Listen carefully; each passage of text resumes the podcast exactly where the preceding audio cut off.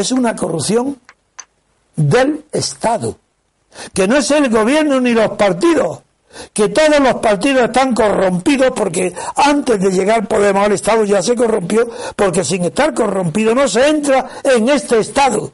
El Estado español está corrompido y lo que hay es corrupción de Estado. Y esa corrupción de Estado no solamente se puede barrer, eliminar, fumigar desde dentro, desde fuera. Desde dentro no hay nadie que se suicide. Eso no puede suceder. De la mentira del régimen, de la mentira de la oligarquía de partidos. Vosotros la defendéis a vos, por ejemplo, muy bien, pero un, tenéis, tenéis derecho, es legítimo pero no estáis dando cuenta de lo que está pasando en España y va a pasar dentro de un año o dos. Es una reforma del sistema, del sistema oligárquico para acentuar la mentira, el engaño, para acercarse a lo que hay en Grecia y a lo que acaba de aprobar Italia. Italia sí que es que eso que hoy es lo hegemónico, que se llama que gobierne el partido más votado, que parece, uy, qué maravilla. No, eso es un escándalo eso es lo contrario a la democracia. Porque no hay democracia si no hay mayoría absoluta. Quien condena la mayoría absoluta no sabe lo que es la democracia. No puede haber democracias con mayoría relativa. Porque tiene que haber mayoría absoluta. Porque hay una convención en el mundo, tú, en mi familia, en todas partes, donde aquellas cosas que no queremos decidir o no podemos decidir por la fuerza, todos en nuestro corazón aceptamos que sea decidido por una votación libre donde se tome obligatorio para todos lo que resulte ganador con la mitad más uno. Es por lo tanto partidario usted de las segundas vueltas. Natural, es que sin segunda vuelta no, hay, democracia, porque no hay representación. Correcto. Bueno, pero entonces, estamos de acuerdo en que gobierne la mayoría absoluta, pero ¿quién está dicho en qué parte del mundo, en qué país, en qué Grecia antigua, Roma o Estados Unidos, revolución rusa ni soviética, dónde se ha dicho alguna vez alguien que el que tenga más votos que gobiernen. Pues eso es una locura, una arbitrariedad. Eso es retrógrado, eso no es inaceptable. Nadie puede aceptar un gobierno porque haya tenido más votos que otro, pero si no tenido mayoría. ¿Qué pasa entonces? Que han inventado los griegos, primero, como Italia ahora, que el voto sea obligatorio, cualquier cosa. Lo que es un derecho, convertirlo en un deber lo que es solamente cívico, convertirlo en político. Un deber político cuando lo que hay es un derecho cívico. Que el derecho civil. ¿Qué, es esto? Eso es un lugar. Y cuando, mientras tanto, ¿qué es lo que se le acuerda? Un horror. Que vote el más votado.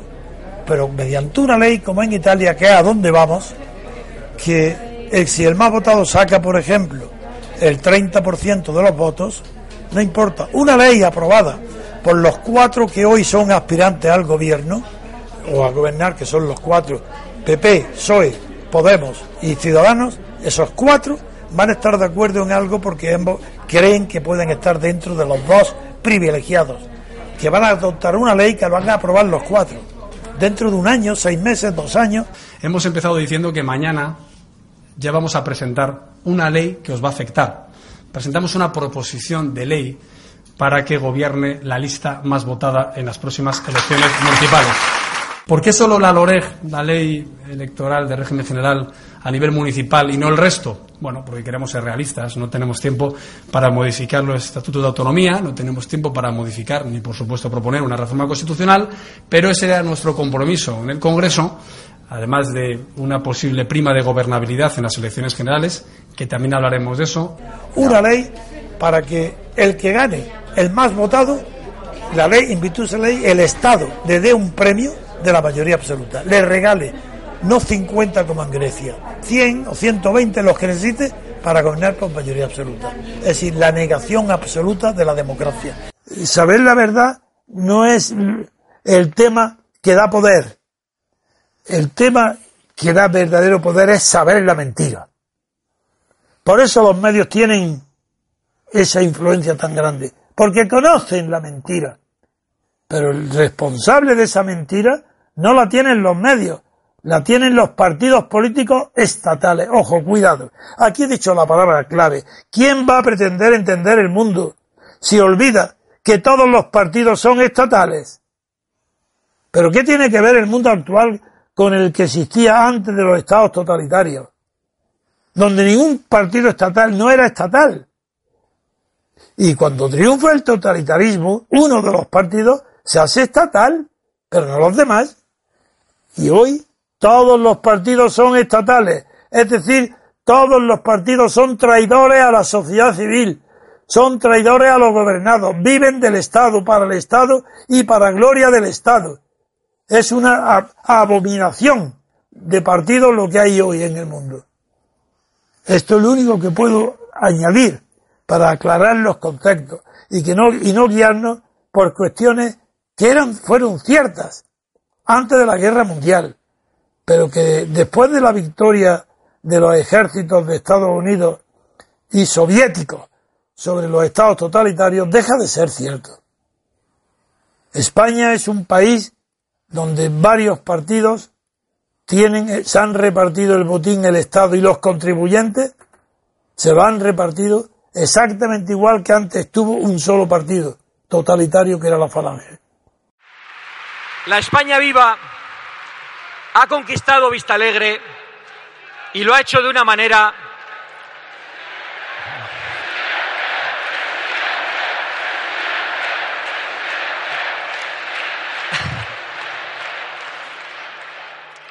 Muchas gracias. La libertad política colectiva es la única guía, la única directriz que permite saber lo que es susceptible de ser constituido de aquello que es una utopía constituir, o que es crear el conflicto dentro de la Constitución. Por ejemplo, voy a poner un ejemplo. Antes de la Guerra Mundial, las leyes electorales no formaban parte de las constituciones. Es decir, el sistema electoral antes de, de la Guerra Mundial, no. Y ahora todas. ¿Pero por qué? Pues porque el que tiene el poder quiere garantizárselo y sabe que la manera de garantizarse el poder para siempre eh, reside en la ley electoral. Ese es el motivo por el cual han metido el sistema proporcional en las constituciones. Figuraros qué disparate en una constitución diciendo que el único sistema constitucional en las elecciones tiene que ser el sistema proporcional, es decir, el sistema de listas. Eso es un disparate. Bueno, ese es el ejemplo de que por qué los principios no pueden estar en las constituciones, porque no sirven para nada, nada más que para guerras civiles, revoluciones, demagogia y utopías. Lo primero que hay que pedirle a los nuevos partidos es qué piensan de la Constitución. Reforma del sistema electoral para que valga lo mismo el voto de todos los españoles y los diputados respondan ante los electores y no tanto ante los partidos políticos. Una parte de los diputados serán elegidos en distrito único nacional. Ese es el sistema alemán. La constitución alemana también es una constitución del Estado de partidos. Pero se dan cuenta que era imposible, que no funcionaba, y le van poniendo parches, remedios, pero los parches y los remedios a veces son peores que la enfermedad. Y aunque no hay peor enfermedad que la partitocracia basada en el sistema proporcional, sin embargo, este partido lo ignora, porque ha cogido el sistema alemán. El resultado de la mezcla, como digo, es un desastre peor, pero es que el partido nuevo que nace no quiere decir que no conoce ni siquiera los fundamentos de que por qué las leyes electorales normalmente no tienen que estar incluidas en las constituciones. Porque no es porque pueda variarse, porque la Constitución tiene que ser fija y la ley electoral puede cambiar según las circunstancias. Sí, puede cambiar según las circunstancias que no son jurídicas ni políticas, sino geográficas o poblacionales. Es decir, si varían las poblaciones y varía la densidad de población, si varían los distritos electorales de tal manera que unos distritos sea más fácil sacar a un diputado que en otro, eso hay que reformarlo como pasa además en España, eso aparte. Pero eso no quiere decir, no, eso obliga a que no se incluyan las leyes electorales en la Constitución, porque lo mejor hay que modificarlas periódicamente, cada 10, cada 15 años, cada generación cultural, para hacerla cada vez más justa, más justa, y no hay más justicia en la ley electoral que el mismo número de votos produzca el mismo número de diputados. Que cada diputado tenga que tener un número de votos similar no digo igual matemáticamente, pero una diferencia muy pequeña de un distrito a otro. Eso, ese requisito no se da. Por tanto, ya condeno al fracaso a este nuevo partido, porque no lucha contra la partitocracia, porque ha hecho como en Alemania, componer cosas que en España serían como el agua y el aceite. Fin de las subvenciones públicas a partidos políticos y sus fundaciones, sindicatos, patronales y organizaciones de proselitismo ideológico. Partidos y sindicatos deben ser sostenidos con las aportaciones de sus afiliados y simpatizantes. Si a si un órgano del Estado se le suprime la subvención, es como si a un funcionario se le suprime el sueldo. ¿Pero qué, qué, ¿Pero qué va a hacer ese hombre? ¿Qué va a hacer los partidos estatales si no tienen subvención del Estado? ¿Vivir de quién? De, los suscriptores, de los, afiliados, de los militantes. ya lo hubieran hecho, no, no pueden. Llevan 40 años ya y 60 en toda Europa, o 50 lo que sea, habituados a que los órganos del Estado viven lógicamente del dinero que les da el Estado, además de la corrupción. Ya sabéis, los que me conocéis, que no me gusta interrumpir porque me gusta entender lo que otra persona dice. Si le interrumpo, no llego a entender. Y me gusta que me entiendan lo que diga para que si me rebaten, sepan que me están rebatiendo de verdad, pero no por algo que yo no diga. Por tanto, creo que si tenéis un poquito de paciencia, puedo decir exactamente lo que pienso. Eh, la opinión dominante en los santos y en Pedro es que el filipismo puede causar una catástrofe si continúa para la democracia. Mi opinión es diferente. Yo creo que no estamos aquí convocados, al menos, para criticar al filipismo ni a al PSOE, porque eso los espectadores lo saben, oyen a los candidatos, lo saben. Nosotros, si podemos aportar algo nuevo, algo más, es para ir más profundo, para no quedarnos en la superficie y ver, yo creo, que el filipismo es producto del régimen, no es el creador del régimen. El filipismo es posible porque hay una oligarquía de partidos. Y antes hice una pregunta concreta. ¿Sabéis por qué se produce algo tan extraordinario, tan raro? ¿Cómo, cuándo y por qué se transforma el derecho de votar en un deber cívico? Ya sé que un deber cívico no es una obligación, no hace falta que se me aclare, he dicho deber cívico. Pero el deber cívico, dicho por la Iglesia, por el Estado y por todos los partidos y por toda la prensa, se convierte en una coacción. Y esa coacción, para el que quiera abstenerse, es intolerable. Pero si respondemos a la pregunta cuándo, cómo y por qué, hemos contestado o nos encontraremos con una respuesta a que por qué el franquismo sigue vivo y en vigor. Porque el, el cuándo... Está atado y bien atado. El cuándo fue en la transición, cuando se hace la constitución. Se da un golpe de mano, un golpe de Estado.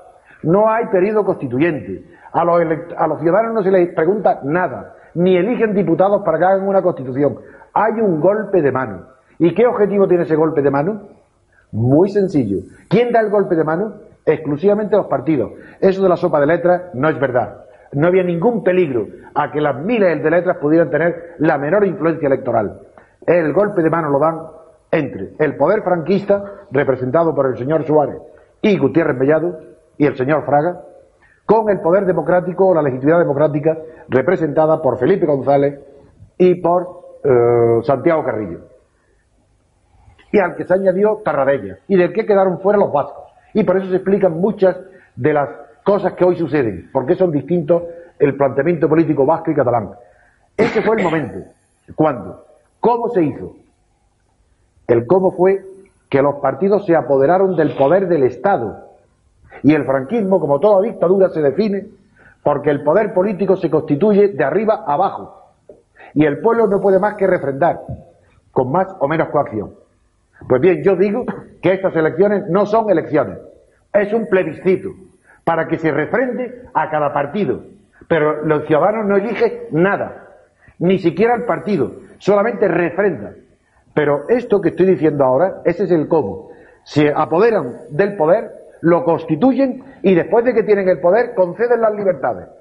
Y en una democracia es las libertades las que fundan el poder político. Y aquí es la inversa. Es el poder político el que concede las libertades. Y así se explica. Por ejemplo, Rumasa. Es inconcebible, no la democracia, en un Estado de Derecho. Y quiero añadir además que un Estado de Derecho no tiene nada que ver con la democracia. El Estado de Derecho, Franco, Stalin, Lenin, Mao, son Estados de Derecho. allí donde hay ordenamiento jurídico, se llama Estado de Derecho. Pero Rumasa es incompatible, el hecho de la expropiación por un decreto ley de una persona, es incompatible con el Estado de Derecho, no digo la democracia. Eso en Franco hubiera dudado mucho en Ya, hacer algo ya- parecido. ya somos dos los que pensamos Bien, eso es horrible. Cuatro. Bueno, Ya hay eso es un libro entero que. un momento, que- pero eso que es simbólico. Voy a seguir, pongo Rumasa. Segundo ejemplo, los GAL. Los GAL, eso no es una corrupción del filipismo. Eso no es. Fraga hubiera hecho lo mismo. Barrio Nuevo hace lo mismo.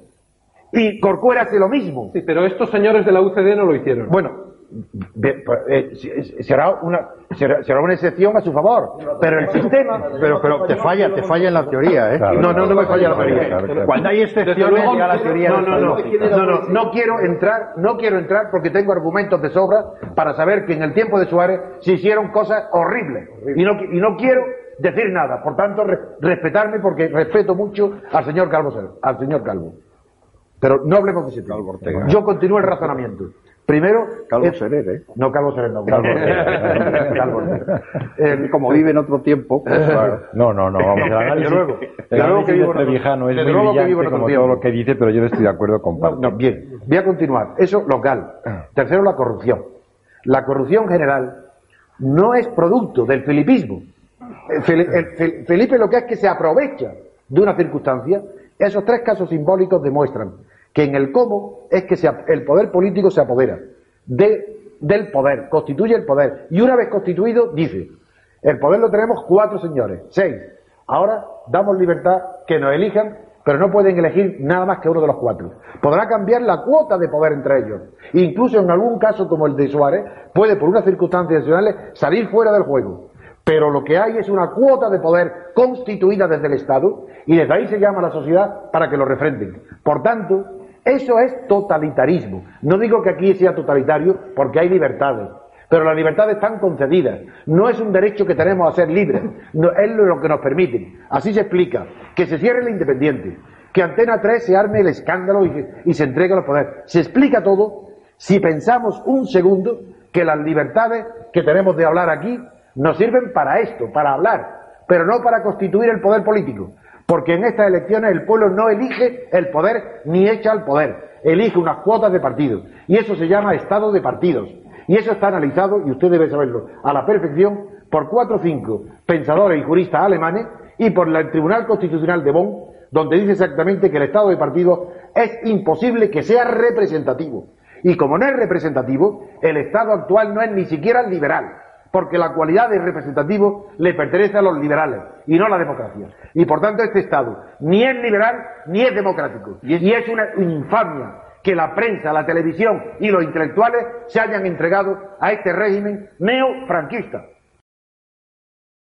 Cuando yo presenté el libro El discurso de la República en el Paraninfo de la Universidad de San Bernardo, con una altísima asistencia de gente a la presentación, que fueron más de 2.000 personas en un pequeño Paraninfo, que no cabían ni mil, ya figuraros cómo estaba lleno los suelos y las puertas ir reventando con la policía a caballo fuera en la calle guardando el orden, porque era, fue impresionante. Bueno, pues allí, en público, dijo Pedro J. Ramírez, si fracasa la reforma, que él, eh, que él pensaba, la reforma necesaria que él defendía en el periódico, aceptaba la tesis de la ruptura democrática de Trevijano.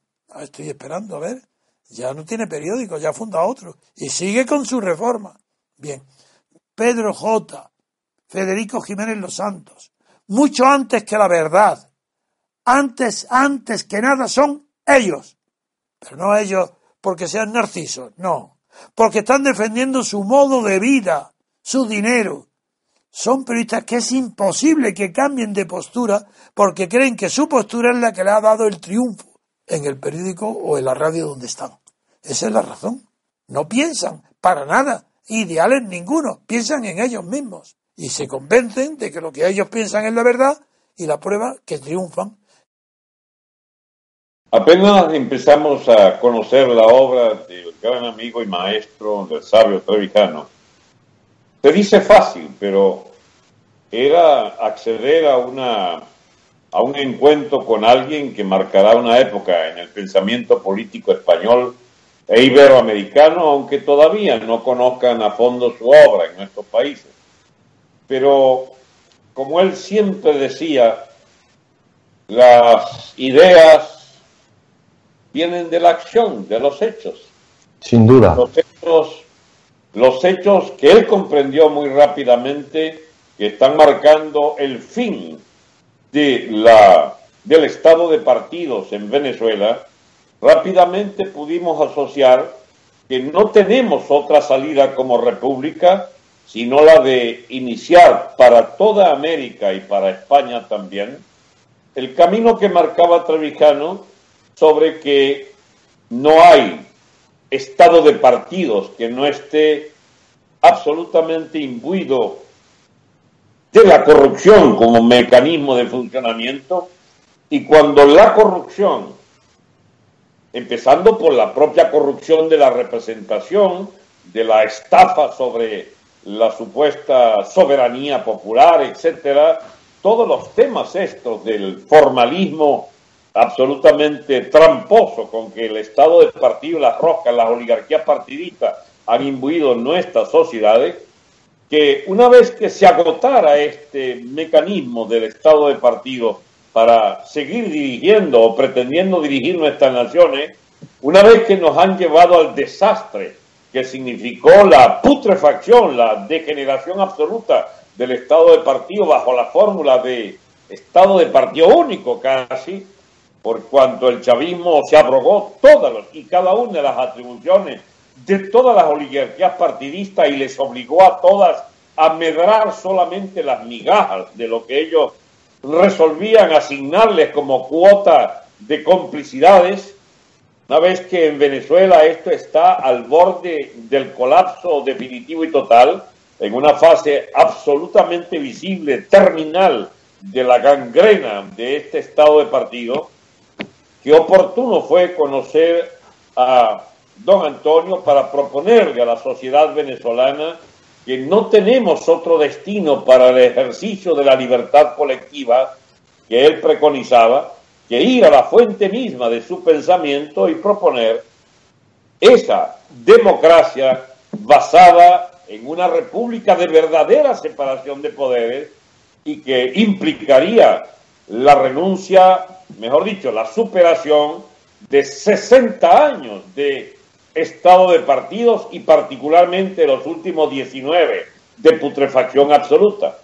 ¿Y qué queda de los países que habiendo eh, superado los más nefastos de los populismos en los últimos años de la escuela del llamado socialismo del siglo XXI chavista financiado con el petróleo venezolano, ¿qué queda para excrescencias absolutamente putrefactas como Podemos de España, sino presenciar que la fortaleza del pensamiento de Trevicano va a permitirnos colocar a cada quien en su lugar y proponer a países que dan tumbos, igual que nosotros ya dimos todos los que había que dar en la oligarquía de partido, sencillamente escojamos la vía de una reconstrucción de la República basándonos en la estricta separación de poderes y el ejercicio pleno de la libertad política, eh, arrinconando, execrando las oligarquías partidistas, el modo de elección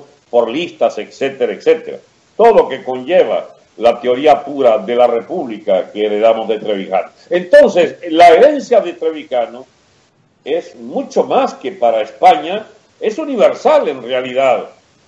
Eh, notamos también una influencia cada vez mayor de nuestras tesis en los medios de comunicación sin citarnos, pero las palabras, los conceptos ya empiezan a ser utilizados, no solo en los periódicos, sino incluso en programas populares de la televisión donde no se habla de política y sin embargo personajes públicos de gran notoriedad utilizan términos creados por mí o por la difundidos por nuestra eh, organización por la libertad política colectiva. Eso, pero en, sí eh, quería que contigo eh, supieras, uno, la emoción que produce en España al menos en los sectores que yo trato, el hecho de que sean españoles los que han imbuido los principios teóricos que inspiran a ti tu acción política. Segundo, que sea el movimiento de ciudadanos nuestro, el español, el que sea constituido también bajo forma venezolana en Venezuela, y que sea hoy el líder de la dirección política futura de Venezuela, en el sentido de que ha introducido el término abstencionario porque ha sido muy anterior a esa huida masiva de los venezolanos de las urnas, mucho antes de que se produjese el fenómeno. Tú ya habías creado, desde luego con una pequeña ayuda mía, pero insignificante comparado con tu esfuerzo, habías creado el significado político del, del término abstencionario, para huir de la creencia de que los que no votan, los abstencionistas, son personas indiferentes a la política y que no votan porque le dan la espalda a la política. No, el abstencionario es todo lo contrario. El abstencionario es aquel que incluso nosotros, lo sabes tú cuando estuviste en España y ahora lo recuerdo, que estamos preparándonos para que en las próximas elecciones no sean 10 o 12 o una veintena de ciudadanos españoles pertenecientes a nuestro movimiento que se presentan en las mesas electorales, saludan con cortesía a la, a la presidencia y piden las papeletas para romperlas y no meterlas en las urnas. Filmado todo por equipos privados de televisión. Eso es el movimiento que estamos preparando para que en lugar de ser decenas, fueran centenares o miles de españoles los que rompan, rompan en las urnas las papeletas. Como prueba de que nadie hay tan preocupado del porvenir político de España como el MCRC, como los socios de nuestro movimiento por la libertad política colectiva. Pero eso es un asunto eh, importante, pero no el definitivo. El definitivo es que todos los análisis políticos que ha hecho, que hemos hecho, que he hecho yo en concreto, se han cumplido al pie de la letra en España. Y se están cumpliendo también en Venezuela, con tu ayuda. Porque cuando estuvimos juntos, pudiste comprobar como sin información precisa y desde una situación lejana, yo tenía la misma análisis político de Venezuela que el tuyo.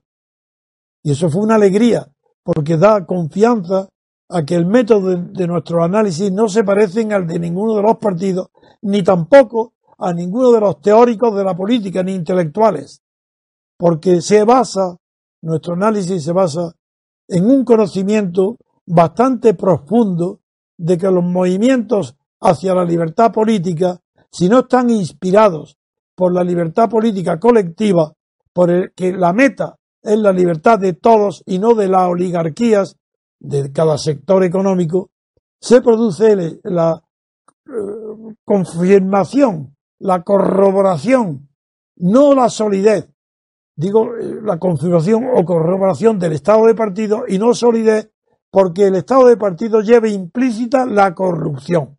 Por ejemplo, hoy viene un artículo, como siempre, en un periódico español, donde está hablando de la transición en, América, en América Latina. Y las transiciones en América Latina, dice ese artículo, tiene una columnita bastante buena, dice que se han consagrado todas, sin excepción, por la corrupción. donde se dice reconciliación es igual a corrupción, que fue lo que Ortega y Gasset en el año 1915 calificó como reparto de botín. Cuando era muy joven Ortega y tenía ideales políticos. Reparto de Eso es un artículo que define que todos los movimientos de reconciliación nacional en América del Sur y en Central, en América Latina, han sido todos esos movimientos, todos estos, ese espíritu que se llama conciliador, ha sido el pretexto para la unión de los buenos y los, malos antiguos para convertirse todos en malos nuevos. Y esa es, esa es mi condena total a la reconciliación. Pero desde el principio, desde cuando se produjo en España el consenso, dije que ese era un movimiento propio de la Iglesia, de las religiones, pero jamás de la política, que en la política es lucha por el poder.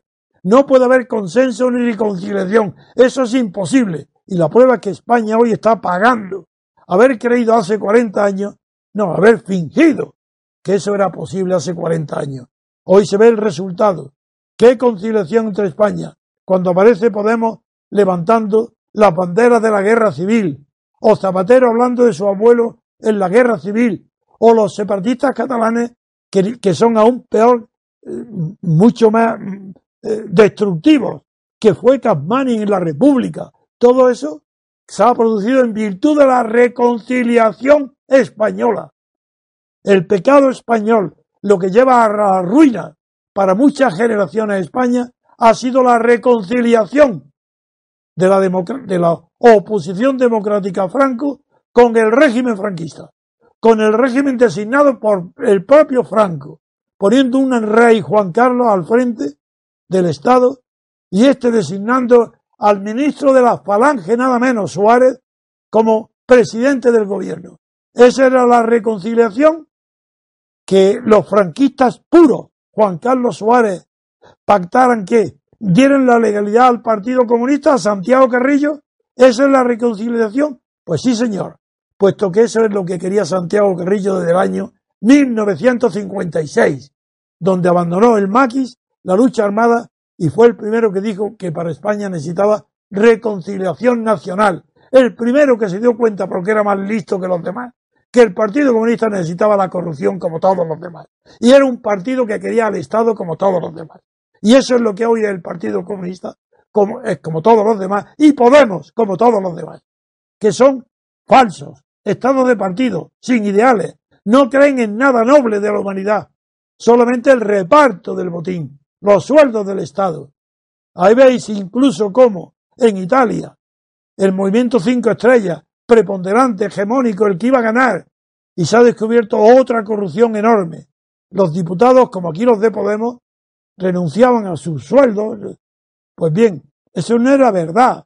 Lo hacían, repetían las donaciones del sueldo con facturas falsas. Ese escándalo en Italia. ¿Por qué? porque no hay nadie dentro del Estado de partido que se pueda salir de la corrupción del Estado de partido. Esa es mi conclusión. Y eso es lo que aplico a Venezuela.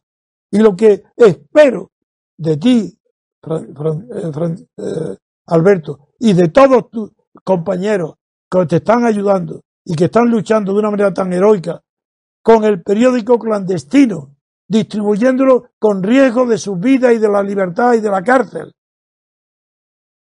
todo eso es un honor inmenso para, para el movimiento ciudadano español por la libertad política colectiva, todo eso, y le estamos ayudando a la financiación con todos nuestros medios. Y seguiremos hasta el final, hasta que se derrote en Venezuela el chavismo, no Maduro. Maduro es un pelele, es un payaso, es un gorila. Chávez por lo menos parecía un poco más inteligente. Es decir, ¿qué hacer para acelerar, aumentar o asegurar que podamos llevarnos al éxito de nuestro movimiento? Que no sea solo, que no, no solo sea un movimiento intelectual o cultural, sino que también sea entre en la acción política, sin participar en el sistema, sin elección. Y eso es posible.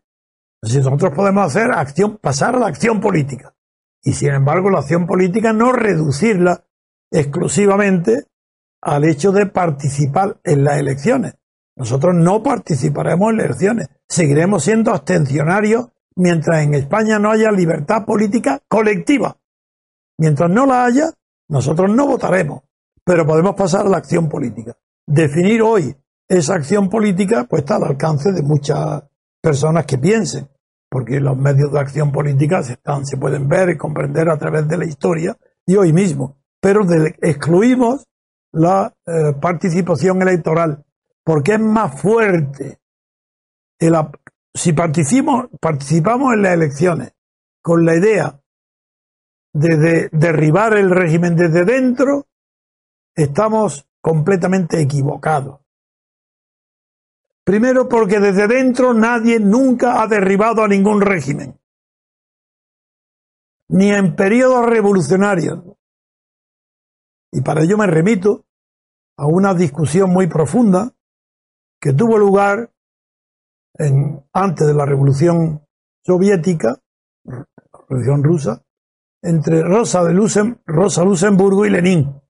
Rosa Luxemburgo publicó una obra muy sensata y muy bien razonada que se tituló Reforma o Revolución. Y Lenin le contestó, como habitual en él, por su gran facilidad que tenía para las réplicas, le contestó diciendo que estaba equivocada y lo tituló Reforma y Revolución. La diferencia entre O y el I marca para Lenin y para mí la diferencia entre ser reformista o revolucionario. Quien es reformista es que está dentro del sistema que quiere reformar. Por eso se presenta a las elecciones. Bien, ¿qué energía nueva? ¿Qué trae una persona que se presenta a las elecciones?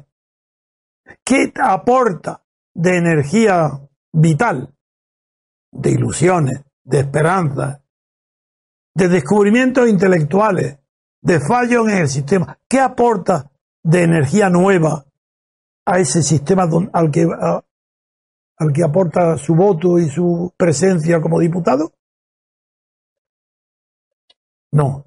La energía de toda reforma descansa en el propio sistema que se pretende reformar. Ese, no hay energía fuera de ese sistema que se incorpore para reformar el sistema. Es decir, lo contrario que sucede en todo movimiento revolucionario. Y en eso se distingue quién es revolucionario y de quién no lo es.